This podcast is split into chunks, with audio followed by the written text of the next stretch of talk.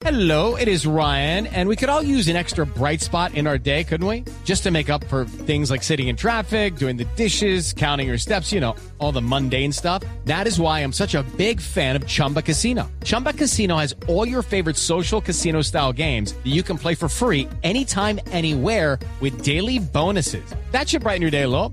Actually, a lot. So sign up now at chumbacasino.com. That's chumbacasino.com. No purchase necessary. BGW. Void were prohibited by law. See terms and conditions. 18 plus. El fin de semana es para estar en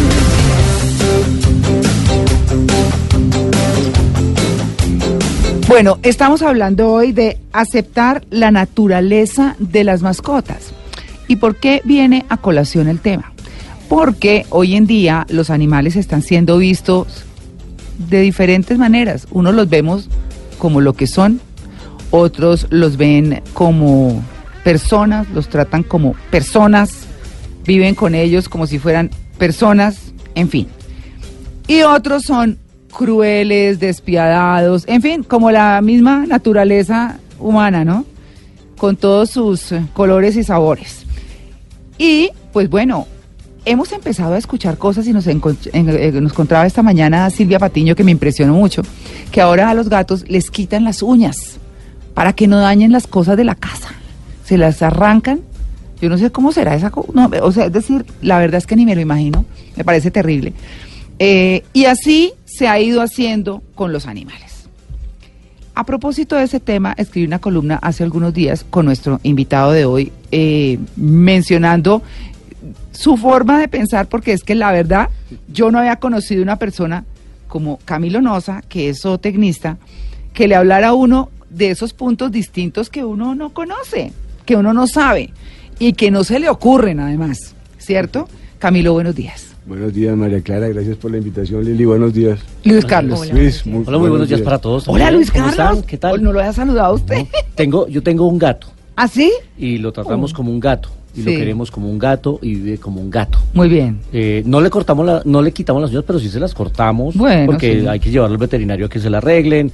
Eh, igual tiene sus elementos para distracción y para el- todo el tema de, de su eh, lúdica eh, y esa es la mascota que tenemos y así hay muchos en, en el país y en el mundo. Eh, cada quien asume unos afectos diferentes con sus mascotas. En mi casa hay mascota porque operó la, la democracia, me ganaron dos a uno. Yo no quería ¿Sí? tener animales en mi casa, pero mi esposa y mi hijo sí y desde hace ya unos años tenemos un gato. Bueno, les voy a contar, porque vamos a abordar el tema desde todos los puntos de vista, y les voy a contar el recorrido de Camilo, su hoja de vida, para que mm, conozcan que es realmente pues una autoridad en este tema. Es zootecnista egresado de la UDCA, eh, fue profesor de etología, que fue por la vía por la cual yo lo conocí, que mi perra casi se come a la otra perra chiquita, literalmente, ¿no? Comportamiento. Le dio su, su muenda, sí.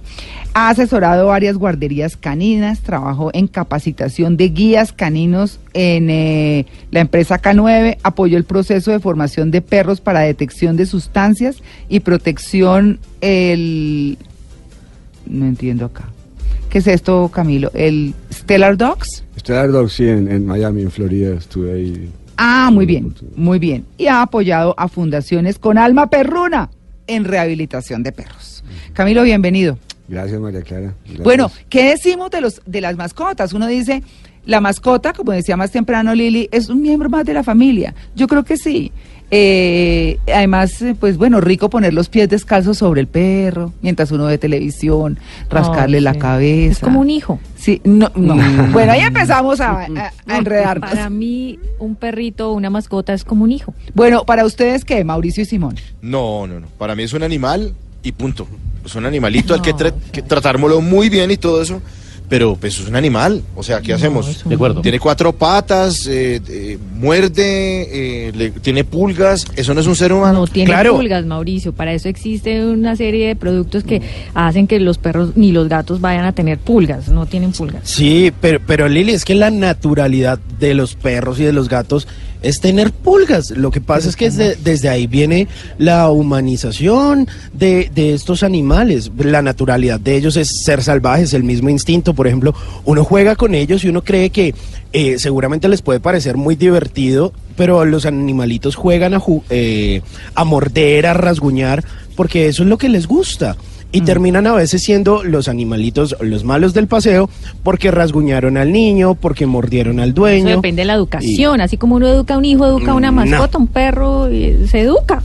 Yo creo que uno edu- educa a un hijo y adiestra a un perro o una mascota. Ah, sí, Bueno, sí, sí. Ahí sí, ahí sí. Yo- bueno, el término yo- correcto yo sí que- es adiestrar, yo creo no que educar, un- Una mascota puede ser ahí. un elemento Bueno. importante de la familia, un componente También. afectivo eh, y de compañía para muchos además. Sí. Hay gente que vive sola y tiene su mascota y es su gran compañía, es el que le ladra o le gruñe cuando llega a la casa y lo acompaña mientras está acompañando, pero pero hasta ahí, ya llegar a darle la categoría de hijo me parece, no sé, Bueno, ahí hay un panorama de lo que se piensa en esto. Sí, Pues aquí todos están en desacuerdo conmigo, pero muchos oyentes en Blue Jeans estarán de acuerdo Claro. con que Pero claro. un, un perrito o un gatico es No, un hijo, porque pues es conozco que es lo único que tienen en la vida. Como Sí. muchos están de acuerdo con romper vitrinas para protestar contra el Estado, hay mucha gente que está No, no, pero no eso. meta a los animales en esa bolsa. Sí, Eso- eso sí son unos Eso- animales. esos son otros animales. Cuando usted, insul- cuando usted insulta a alguien diciéndole animal, lo está exaltando y le está sacando muchas cosas positivas. Eso, eso debemos empezar a manejar eso, que mucha bestia, mucho animal.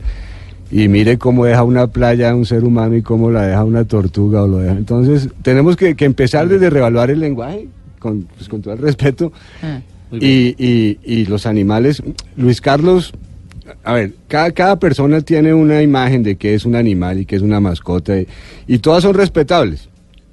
Pero e- es, muy simpático ver a Luis Carlos decir, yo tengo un gato, fue por democracia, lo trato como un gato, le procuro todo su bienestar, yo no quería, hicimos un consenso y yo sin conocer el gato, yo sé que es un ser feliz porque lo tratan como lo que es un gato es un gato feliz. supliéndole todas sus necesidades, llegó claramente a la familia con un objetivo, que era unirlos, tener otro ser ahí presente que, que distensione o tensione el ambiente, es bienvenido y, y digamos que, que de eso se trata. Sí. En lo que pecamos los seres humanos, no solo con los animales, sino con nosotros, con nuestra propia especie, es en que no somos coherentes. Entonces, si uno ve la naturaleza es coherente, pasa lo que tiene que pasar, no juzgamos, no, te- no sienten envidia, no, no mira cómo se viste el uno, el otro, bueno, nos enseñan muchas cosas. Eh, desde el punto de vista de humanizar o no humanizar, hay que respetar, respetar la esencia. Los perros tienen pulgas, entonces quiero evitar que mi perro tenga pulgas. Las pulgas terminan en mi casa. Yo tuve dos perros, un día los saqué de mi casa porque viajé y las pulgas se quedaron en la casa. Entonces mejor que estén las, las pulgas en los perros y no en el sofá de tu casa.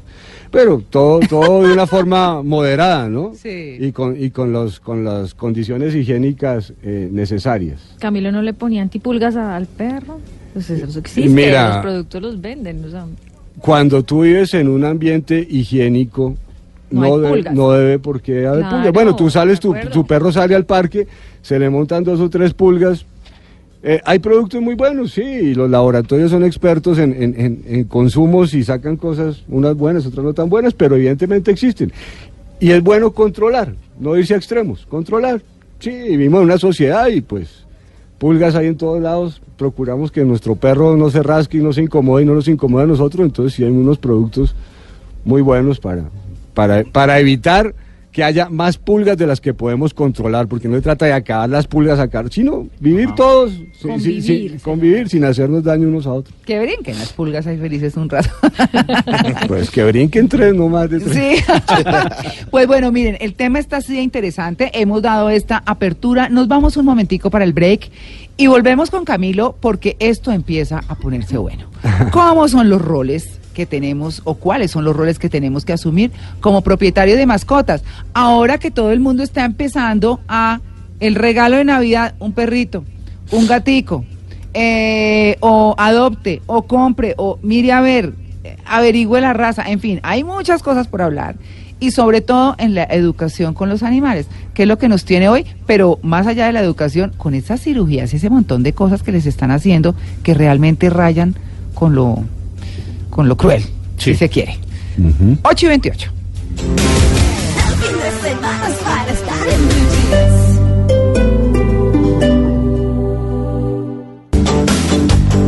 Bueno, nuestro tema de central de hoy, eh, como lo saben quienes están escuchando más temprano y desde más temprano y para quienes están llegando a la sintonía de En Blue Jeans, estamos hablando de asumir la naturaleza de las mascotas. Y lo que quiere decir eso es, entonces, ¿para qué tanta castración? ¿Para qué? eh, y hablo de, de, de los dos géneros, el masculino y el femenino en los animales. Eh, que arrancarle las uñas a los gatos, que entonces, como contaba Luis Carlos ahora extra micrófono, darles hormonas para que se Que no crezcan. para que no crezcan, Les cortan las orejas, les cortan la cola. la les- cola, es una cantidad de cosas que uno dice, ¿y esto qué es lo que está pasando? Camilo, ¿qué está pasando con eso? Pues mira, María Clara, eh, durante la evolución, el- hablemos de los perros, por ejemplo, el perro ha acompañado al ser humano y han, han evolucionado juntos, digámoslo así. Y durante la historia y durante las épocas se han criado razas con determinados propósitos. Mm. Por eso están los perros de pastoreo, los terriers que son expertos en eh, cazar en madrigueras, están los spaniel que son de cacería, están los pointer, están los labradores, están los terranova. Bueno, ¿Los pointers son para qué? para cazar. Ah. Es- el perro que le indica al cazador dónde está el ave. Mm. ¿Te acuerdas? Que Ah, paran sí, la sí, colita sí, y levantan una mano y dice, ahí está, Mm. dispárele y yo voy por ella. Mm, Entonces, cada raza fue creada con un propósito. Ahora, como la vida ha cambiado tanto, los propósitos son distintos. mm, Antes era que se reprodujeran y tener más perros, ahora es que no se reproduzcan. Antes el perro nunca, digamos, en un momento nunca estuvo atado a una correa. Entonces, ¿por qué yo voy a ser agresivo si no me están cogiendo? Ahora me cogen y mi instinto me dice a veces, vaya, conozca tal, sea agresivo con tal. Me están retrayendo siempre y las razas han cambiado, como dice Luis Carlos, porque la vida del ser humano ha cambiado y el ser humano está tratando de condicionar las mascotas o los perros a su vida actual. Entonces, ahí era lo que estábamos hablando extra micrófono, de por eso los castran, por eso les cortan las uñas a los gatos para que no rasguñen las cortinas. Están, están haciendo, estamos haciendo otro tipo de animales para otro tipo de vida. Entonces, ¿hasta qué punto es crueldad? ¿Hasta qué punto no es crueldad? Yo pienso que cada uno debe evaluar sus actos y lo que no paso es que la gente haga las cosas por ignorancia o desconocimiento. por ejemplo. Si yo tomo una decisión con respecto a mi mascota de castrarla, tengo por lo menos saber eso que implica. Y si no la castro, también qué implica. Y eso, y eso quiere decir que cómo veo yo la vida y qué quiero que pase con la vida de la mascota y por lo tanto con la mía. Claro, bueno, ese es, una, ese es un punto Importante porque además eh, eh, hay algo que es, es cierto. eh, a mí me, me- me acaban de preguntar, ¿y usted castró el gato? Pues eso fue lo que nos dijo el veterinario. Bueno, y ese es uno un- se supone que pues, él es el que sabe y uno no. Pero pues hay otras fuentes de información en las que uno puede recopilar información para tomar ese tipo de decisiones. Luis, usted va a vivir con su gato, él no. Entonces, si lo castra, ¿por qué lo castró? Hombre, es un gato criollo, no quiero que se reproduzca, va a estar en mi casa, no quiero que busque gatas, no quiero que vaya y, y pelee con otros gatos. Y bajándole el nivel hormonal, es una mascota más llevadera, más viable. ¿Y los aplaca eso de la castración?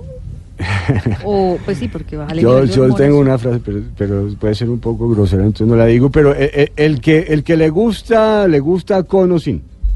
Ah. Pero sí baja evidentemente el instinto de reproducirse porque los testículos o los ovarios son generadores de hormonas que las hormonas determinan cierto tipo de comportamientos. Entonces, al bajar ese nivel hormonal, en teoría y en muchos casos sí cambia un poco, modifica el comportamiento y digamos que lo hace más sociable, más casero, eh, menos jerárquico. Sí, bueno, eh, eso que, que dice Luis Carlos, llega uno al veterinario y tal cosa. Eh, hay personas que están estrenándose con mascotas o que están buscando una mascota. ¿Por qué de verdad llega uno ahora a cualquier sitio de veterinaria? Bien sea porque vienen, venden productos y también tienen ahí como las ópticas, ¿no? Tienen al oftalmólogo o al optómetra. Todo no, al paquete. optómetra, sí, exacto. Y en- entonces en esos sitios también, y lo primero que dicen es, ay, oiga, ¿y por qué no opera la perra? ¿O por qué no opera el perro? Mire que no sé qué. Y a veces uno siente que es como un negocio, porque, eh, digamos, eso fue lo que nos trajo este tema y, eh, eh, y ese Kishu, mi perra. Y entonces, cuando yo fui, yo digo, ¿por qué yo le tengo que negar ese derecho natural a ella de ser mamá en algún momento? Y si no lo es, no quiero que lo sea, pues la cuido. pero no le quito nada, ¿cierto? Siendo una cosa engorrosa el celo de una perra, porque, es, porque es engorrosa. Por lo menos en el caso de Kishu, que es gigante, pues es grande, no gigante, pero sí grande, y, y que pues eh, digamos que es más, más abundante, por decirlo de alguna forma. Pero entonces, eh, digamos que ahí se alcanzó hasta los exámenes. Y en ese momento dije, no, no, no, o sea, yo no quiero, yo como dueña de la perra, no quiero. Y entonces empieza todo ese entorno de veterinarios. Ay, no, pero ¿cómo no? Pero ya le hizo los exámenes. Dije, bueno, pues por lo menos sé cómo está, de salud, todo lo que le averiguaron y toda esta cosa, sé cómo está. Pero mire, cuando fui a la caja a pagar los exámenes, pero mire, se va a arrepentir. ¿Pero por qué me voy a arrepentir? Porque las perras, si no se les opera, les puede dar cáncer, les puede dar... No, pues a uno también. Es decir, yo creo que hay que asumir un tip- unas disciplinas distintas en términos de cuidar a los animales, pero no estar pensando a toda hora en estarlos mutilando y demás. Es más, el otro día la llevé a un centro comercial en Centro Chía que permiten que los animalitos mascotas. caminen, porque Ay, es que hay otro centro comercial donde los meten en unos coches, mejor no lleven el perro, Y ¿no? hay otros que no lo permiten. No, no, no, es, no, no, no, es que es que es absurdo y, y- y escoger qué razas sí, qué razas no y decir tu perro pesa tanto, entonces no puede entrar y este pesa. En Unicentro pasa eso. Si su perro es grande no entra si es chiquito, sí. Sí. Hombre, o sí o no. Eso, Sí. esa doble moral que somos expertos en manejar. Claro, exacto. Entonces, eh, se me acercó un señor y dijo, yo tengo una quita, esto, eh, ¿usted quiere cruzar su perra? Le dije, bueno, en algún momento la cruzaré. ¿Está operada o no?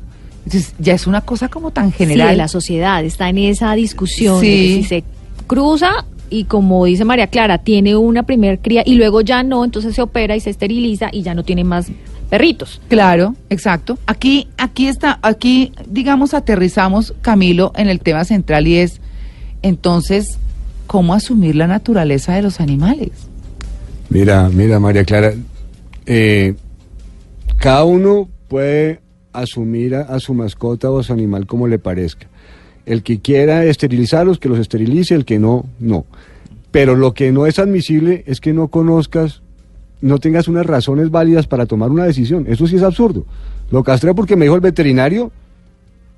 Bueno, si el veterinario le dice otra cosa, ¿usted la hace? No, pues lo castré por tal cosa o no lo castré por tal otra. Claro, pero se supone que es la voz autorizada, es el especialista, el que Claro, estudió en la universidad y el que me da la recomendación. Pueda que sea con su interés comercial o no sé, pero pues eh, en el Ah. momento en que Sí, uno compra probable. una mascota Ah, ah. por primera vez, porque esta es la primera mascota que tenemos, pues uno es un absoluto ignorante. Sí, Pues, o sea, somos primerizos de mascota. ¿Y cuánto pagó Luis Carlos Evi- por la No, no recuerdo, Evi- además todo eso lo, lo hizo mi esposa con mi hijo, Evidentemente, Luis, es más fácil ir y preguntar que estudiar.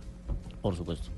Entonces, eh, lo mi, mi punto de vista es, tomen la decisión que quieran, pero con razones, con conocimientos Exacto, científicos. recibir un poquito más de Y esa, información. y esa pereza con las mascotas, porque es física pereza nuestra, teniendo ahora todos los medios para informarnos, no tiene justificación que porque sí o porque no. Esa, esa no es una respuesta. hacer una segunda opinión como en los dictámenes médicos. Sí. Claro. ¿Segunda opinión? Y, y, y siempre oiga su corazón, lo que le diga su corazón es lo que debe hacer. No, hermano, Camilo, ¿cuánto puede costar una esterilización? mira, hay varios... Hay eso- unas gratis que son las Eso, que. No, eso- depende eso del es co- eso- tamaño. Eso, es como los humanos. Sí. Tú te puedes hacer la vasectomía en pro familia o puedes ir donde un médico particular. Es igual. Ha- hay fundaciones que, que las hacen, yo creo que pueden valer 60 mil pesos. Si llevas el recibo de la luz te cobran 20 mil. Hay programas, sí, hay programas muy bonitos de, electoral te llama. de- no, no, ese, ese es- toca esterilizar al que lleve el certi- al que votó. Bueno, vamos a seguir con el tema porque yo creo que nos falta Claro. una parte importante. El fin de semana es para estar en Bueno, vamos a rematar nuestro tema central que ha estado tan interesante porque hemos recibido muchísimas preguntas de nuestros oyentes. Para cerrar con Camilo Noza, que es zootecnista y que nos está acompañando hoy para hablar de todas las barbaridades que estamos haciendo con los animales, para que se eh, adapten a nuestra vida, ¿no? No respetando su naturaleza. O sea, que es de eso de lo que se trata. Camilo, es que ahora ya está- ahora están operándole las cuerdas vocales para que no ladren Terrible. a los perros. Sí, María Clara, pues eh, el ser humano yo pienso que es una de las especies más complejas que, que hay y creemos que tenemos la verdad revelada y que todo, todo el resto de, de seres de este planeta tienen que, que suplir nuestras necesidades a, a toda costa. A mí me gustaría, eh, con la oportunidad que me estás dando, que, que la gente, la actitud que tome o la, la posición que tome con respecto a una mascota, sepa qué está haciendo, que estudie, que aprenda y que lo lleve a cabo y que sea lo más coherente posible. Y que se ponga un poco en el lugar del animal, tal vez. O cómo, cómo podríamos decir eso, porque pues obviamente pensar como un perro, pues no. Pero que, aprenda sobre el animal. eso, ok. A ver, la gente hablando de las esterilizaciones, de lo que hemos hablado de este cuento, que castran, no castran, pregúntale a cualquier persona a qué edad tiene el primer celo una perra, cuáles son las características, cuánto dura, cuánto dura la preñez, y no sabe. Y si le interesa castrarla, aprenda. Y diga, bueno, sí, no me voy a aguantar eh, siete días de sangrado, 63 días de preñez, dos meses con cachorros, y es una buena razón, pero con razones respetando lo que el veterinario me dijo. Me dijo esto, pero yo pienso esto, con un criterio, Mm. con el cuento de, la- de los animalistas. Todo vale, pero todos los extremos son viciosos. Y yo quiero que, que quedemos claros que las personas somos más importantes que los animales. La gente de lo que hablábamos, da donaciones para una fundación de animales y miren lo que pasa con los niños. No quiere decir eso que los animales no sean importantes, son Claro. muy importantes. Hay que darle su justo lugar. Ahí, exactamente. Pa- porque, eso, porque eso implica un respeto para ellos. Eh, Implica un respeto y, y tenemos es que respetarlos y conociendo sus necesidades y pudiéndolas suplir podemos hacer unos, unos binomios o unos dúos o unas familias eh, impresionantes, buenísimas, porque lo, lo que te enseña un animal no te lo enseña nadie en cuanto a afecto, en cuanto a fidelidad, en cuanto a coherencia. A perdón. En Ay, cuanto a no juzgar, amor, en, en cuanto no importa si tienes plata o no tienes, si comes huevo o comes sushi o, o- o si te vistes o no te vistes. Mm. Tenemos que aprender mucho, muy, mucho, mucho de los animales y respetarlos en su esencia. Y en Colombia es reciente, la ley eh, salió en el 2016, la ley de protección animal, donde no se ven a los animales como una cosa, como, pues sino que tienen también su estatus jurídico, tiene, obviamente uno tiene unas responsabilidades con ellos. Y, Mira. y, y son 11 artículos que sacó esta ley Mira, por Lili. primera vez el Congreso legislando. Si tú me preguntas, este país está lleno de leyes que no se cumplen, Y no se pero es nuestra responsabilidad conocer lo que hacemos. Si yo asumo un perro, sé que voy a asumir pelos de perro, sé que me va a costar por lo menos 150 mil pesos mensuales sin que se enferme, sé que me va a durar 12 años, sé que me va a hacer daños el primer año, sé que tengo que tener por lo menos cuatro horas para, para, para dedicarles. Entonces, ¿Cuatro horas? por lo menos dos por la mañana y dos por la Ah, noche. ya, ya, ya. Por lo menos, por lo menos. Sé que si lo voy a meter en una guardería me va a valer por poquito 500 mil pesos mensuales. Sé que es un miembro de la familia y es como criar un hijo bobo, respetando los perros. No se va a vestir solo, no se va a alimentar solo, porque hemos llegado al punto que dependen al 100% de nosotros. Y cuando Claro. se enferman y se mueren, por ejemplo, el tema de los funerales para los perros que Mm. estábamos hablando ahora. Mm. Por ejemplo, hay perros que trabajan, o lo que pasó con el perro de la Policía Fiscal y Aduanera, que lo tuvieron que enterrar con honores, y pues era Marlon, un perro de seis años al servicio de la policía.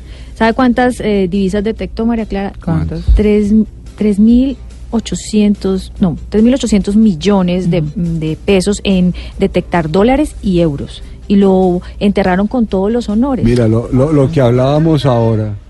eh, Oiga, oiga, oiga. Así fue el entierro de Marlon. Con honores en la policía. Del finado Marlon. Amén. Hay perros que trabajan, claro. Sí, pero- Se pero ¿sabe qué? Actores.